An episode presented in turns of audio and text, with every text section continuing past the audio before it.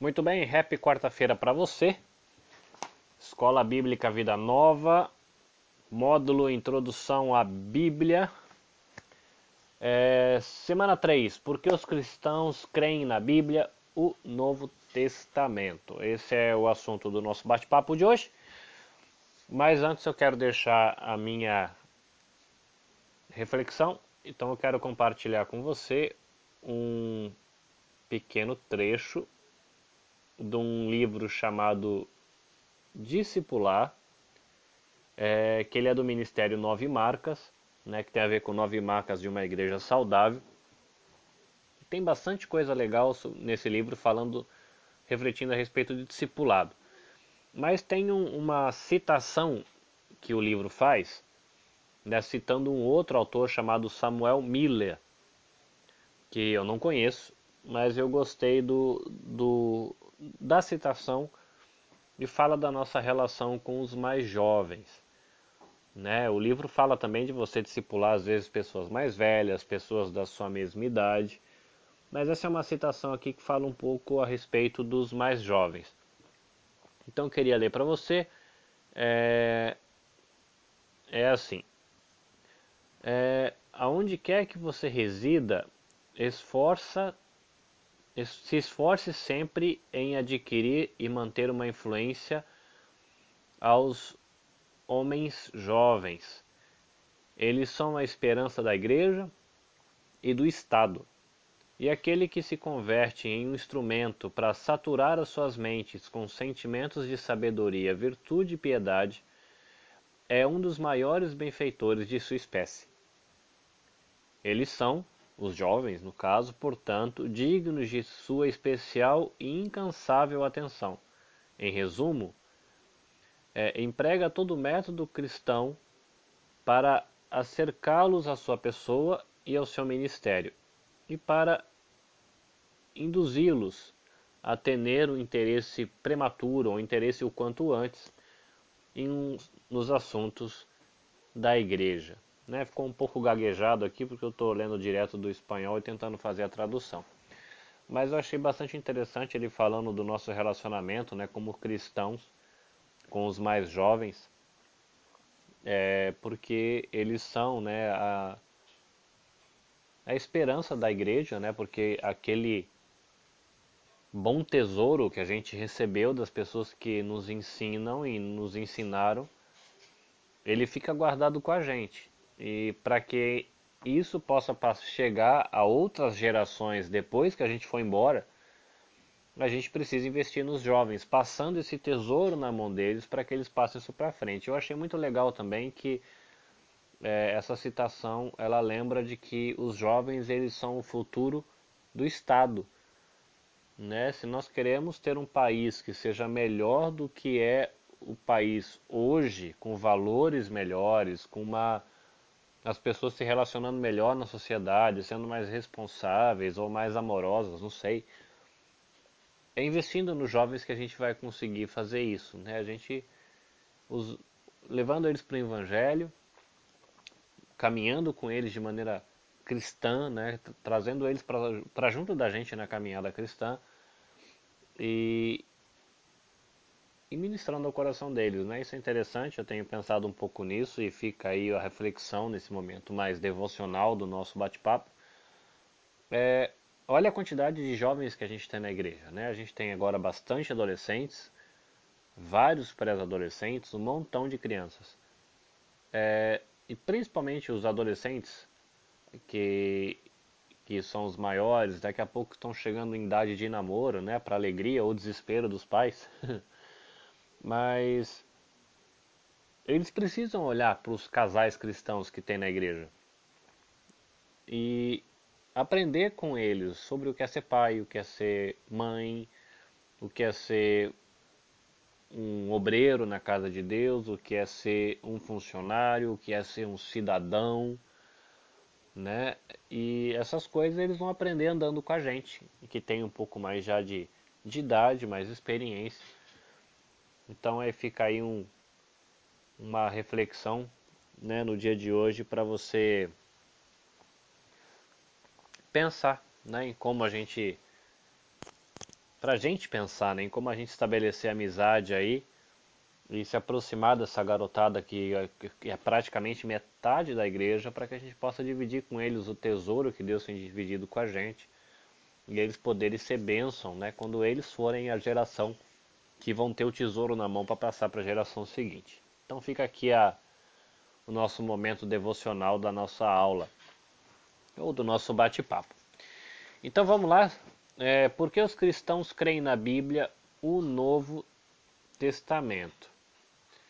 É, a gente já estudou na semana passada, ou pelo menos você já deve ter tido tempo para começar a ler o texto, é, a respeito por que, que nós cristãos cremos no, cremos no Antigo Testamento. Então a gente vê o argumento que o autor coloca aí sobre isso. E ele vai fazer esse argumento é, em relação a, ao Novo Testamento.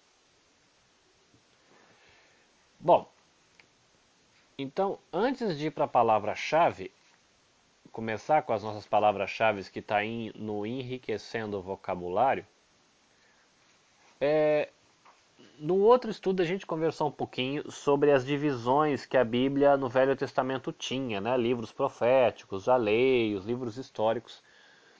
E vale lembrar que essa, essas divisões também, né, que ajudam a fazer categorias para os livros da Bíblia, também existe para o Novo. Né? Então a gente tem os Evangelhos, a gente tem o livro de Atos, que é um livro de história, a gente tem é, as epístolas paulinas, né? Epístolas são cartas, né? Paulinas. Depois a gente tem o que é chamado das epístolas gerais, que são cartas escritas por várias pessoas, né? Tem carta de Pedro, carta de Tiago, carta de Judas, carta para, enfim. E a gente tem um livro de profecia que é o, o Apocalipse. Então, no Velho Testamento, quando a gente estava olhando, né? A gente viu as categorias um pouquinho, conversou sobre um pouquinho essas diferenças que tem de uma categoria para outra, é, por curiosidade. Mas o autor ele lembra que e ele gasta bastante tempo falando da, da, da maneira que Jesus olhava e usava o Velho Testamento.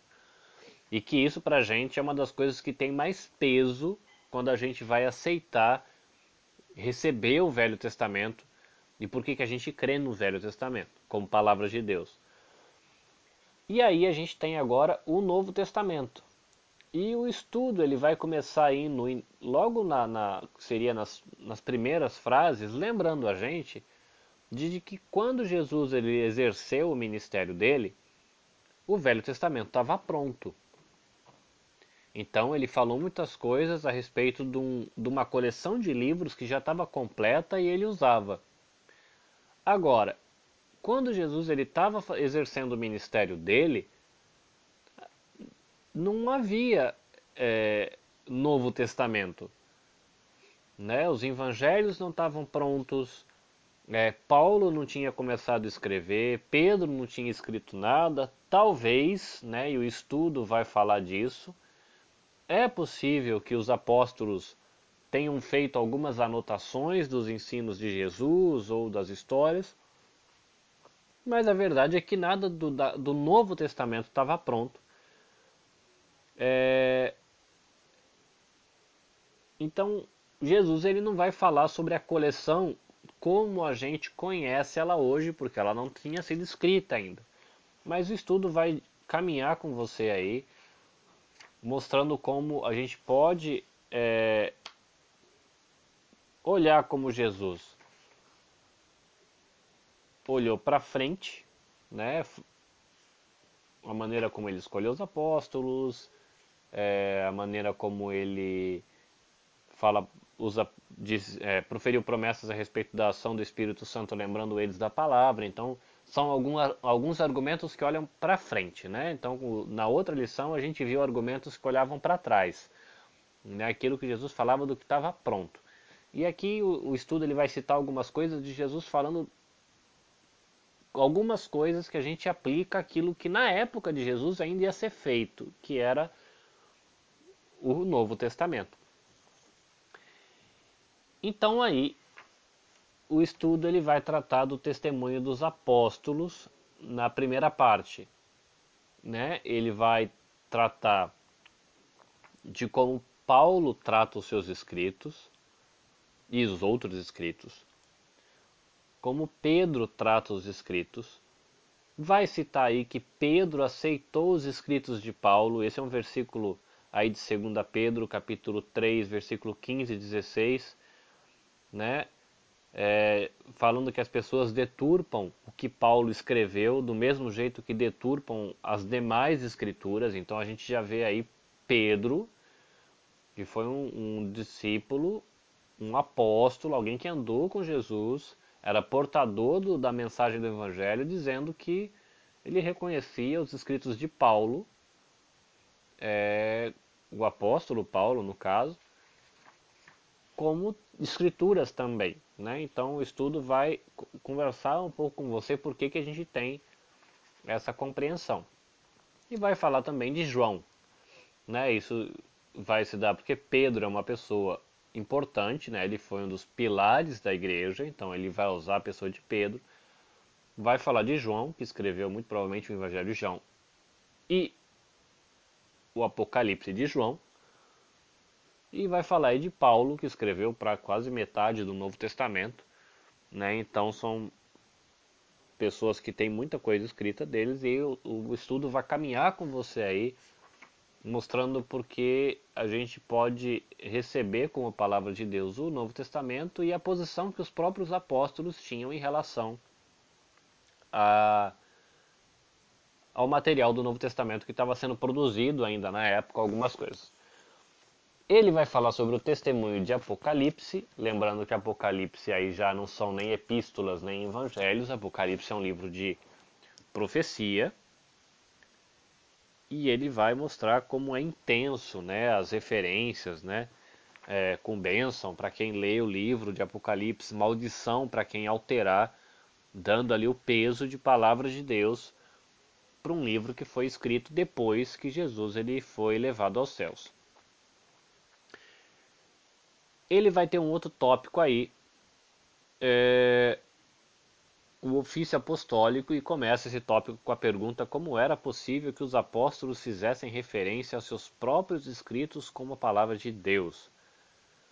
E aí ele vai trazer a resposta para você aí é, sobre a escolha de que Cristo fez, como é que Cristo o escolheu e ele vai fazer o argumento aí a respeito do Espírito Santo fazendo eles lembrarem, né, o, a, aquilo que a, as palavras que ele tinha proferido. Então, ele vai traçar todo o argumento aí para você entender como é que a gente entende Novo Testamento como palavra de Deus, partindo também do ofício apostólico.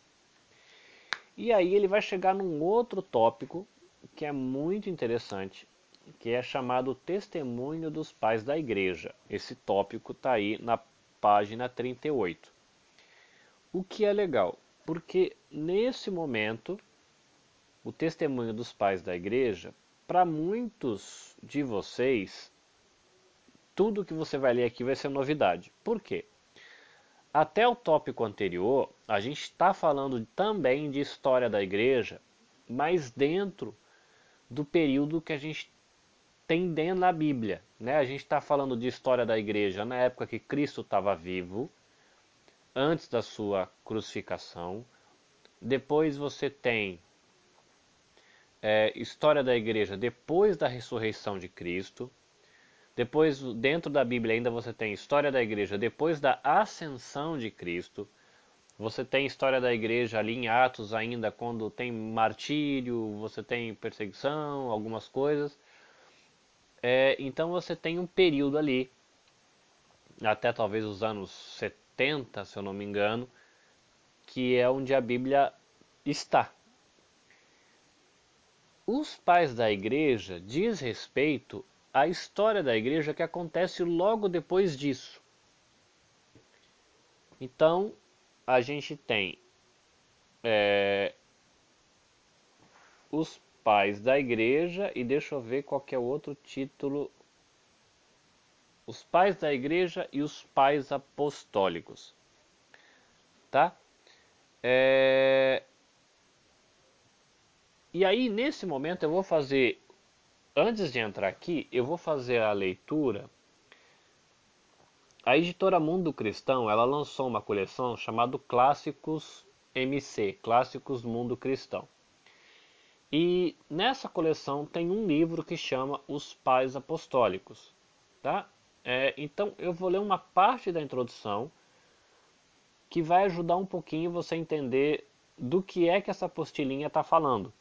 Né, que essa apostila vai citar algumas pessoas, como Clemente, que foi bispo de Roma, o Inácio de Antioquia e Policarpo, que foi um Marte.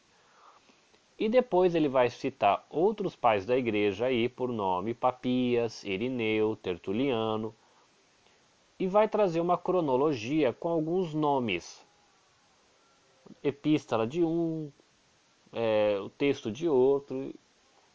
E para vocês talvez seja novidade, porque a gente está falando do, de uma parte da história da igreja que é logo depois da geração apostólica, tipo os discípulos dos apóstolos, ou então os discípulos daqueles que aprenderam com os apóstolos. Né? Então, até aí, por volta do ano 200, né, o primeiro e o segundo século, é, é o que a gente tem aí.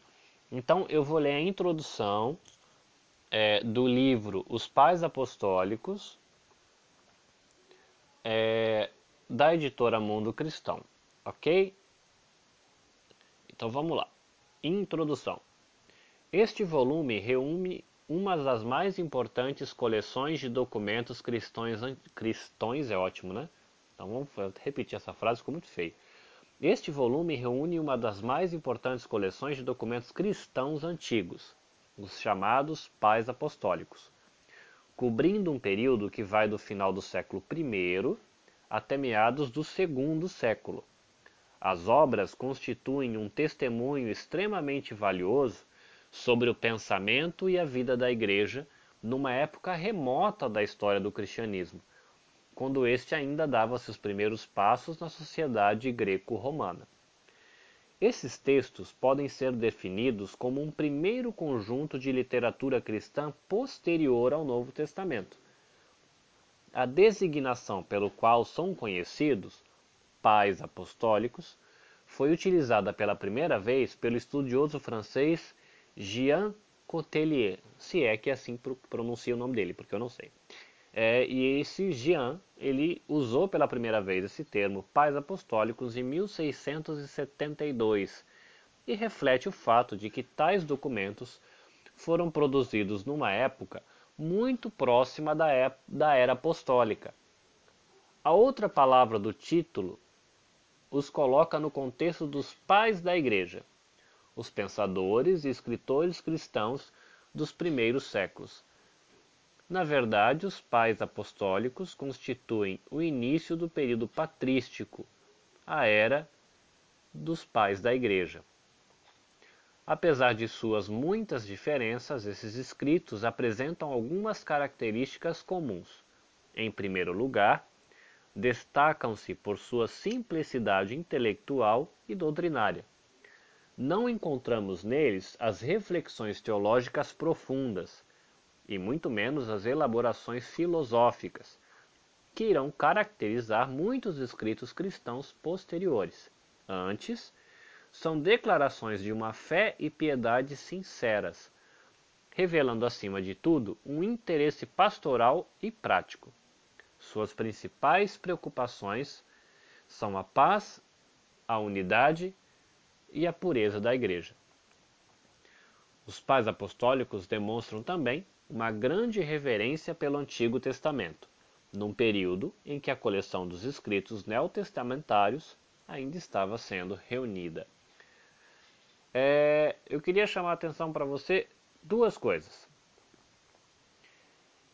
É, o termo período patrístico que você ouviu aqui é a era dos pais da igreja, tá?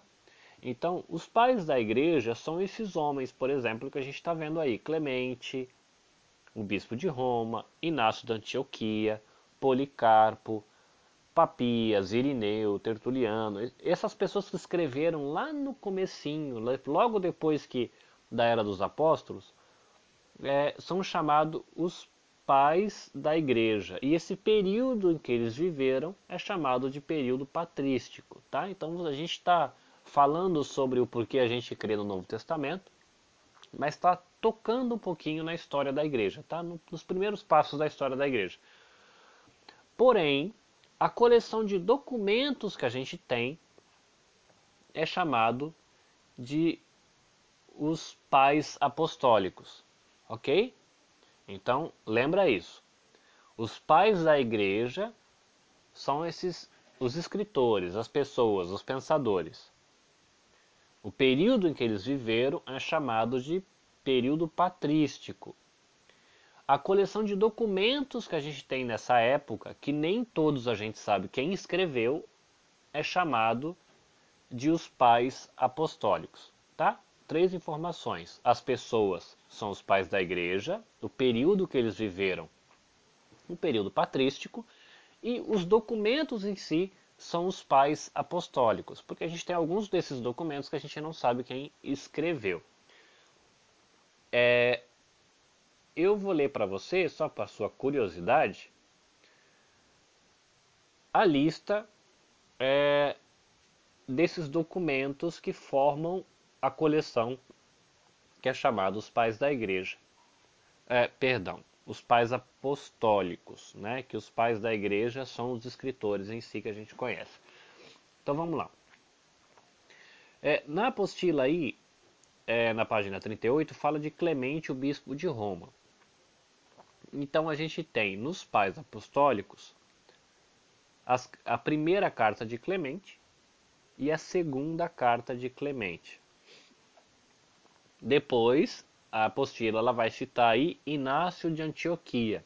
Na coleção Pais Apostólicos, a gente tem a carta de Inácio aos Efésios, a carta de Inácio aos Magnésios, a carta de Inácio aos Tralianos, não é australiano, tá? É aos Tralianos. A carta de Inácio aos Romanos, a carta de Inácio aos Filadélfios, a carta de Inácio ao Esmirniotas, que é o pessoal lá de Esmirna, e a carta de Inácio a Policarpo, que curiosamente, perdoa pela tosse, que minha, minha garganta não está legal hoje, é o próximo pai da igreja que a gente tem aí. Né? Então, de Policarpo, a gente tem a carta de Policarpo aos Filipenses e a carta da igreja de Esmirna, é, a igreja de Filomélio, a gente tem um outro documento que chama A de Daque. Esse documento é muito legal. É, eu vou procurar ele na internet e vou colocar um link para você dar uma olhadinha de curiosidade. Ele é um manual de catequese, né? Era um livrinho para você ensinar um novo convertido, né? Não quer dizer que tudo que está nesse livrinho a gente crê ou que a gente pratica, mas dá para saber um pouquinho de como é que as pessoas lá no primeiro e segundo século eles ensinavam os primeiros cristãos. E a gente tem um outro livro é, que é chamado aqui O Pastor de Hermas, que é um livro de literatura apocalíptica, que tem um, não li ele ainda, mas os, as aulas e palestras que eu ouvi a respeito desse livro. Fala que tem um monte de coisa esquisita nesse livro, mas tem algumas informações interessantes que ajudam a gente a saber como é, a igreja pensava lá no início, tá? E o Pastor de Hermas, eles são três livros, tá bom? O primeiro livro sobre visões, o segundo livro sobre mandamentos e o terceiro livro sobre comparações.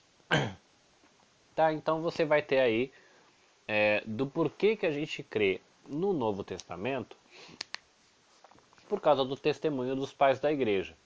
Né? A gente está falando que os apóstolos, eles, a gente citou antes no estudo, se a gente der dois passos atrás, Jesus ele faz algumas referências que vão ser aplicáveis ao material que os apóstolos iam escrever ainda. Os próprios apóstolos, eles fazem referências ao que eles escreveram e um fazendo referência ao escrito do outro, como no caso de Pedro citando Paulo.